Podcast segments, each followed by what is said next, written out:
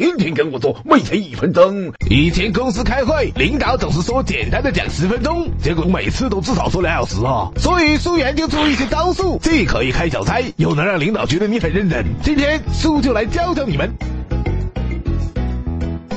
坐在领导旁边就不能随心所欲的玩耍了。这时候可以选择发发呆，或者干脆趁机制定一个周末的出行计划。不用担心，只要每隔半分钟就若有所思的点点头啊，领导就会以为你在很认真的听他讲话。二坐在领导对面就等于活在领导的眼皮子底下了，你干点啥都被领导看得一清二楚。但是你可以在笔记本上随便乱划了，伪装成在记笔记的样子，保证至少每分钟和领导有一次眼神的接触，盯着。眼睛看的时候，领导很容易忽略你手上的小动作。三，坐的离领导很远，那说明你在领导心目中的地位不高。这种人就别开小差了，在领导的心目中留点好印象，你才能成为他的人。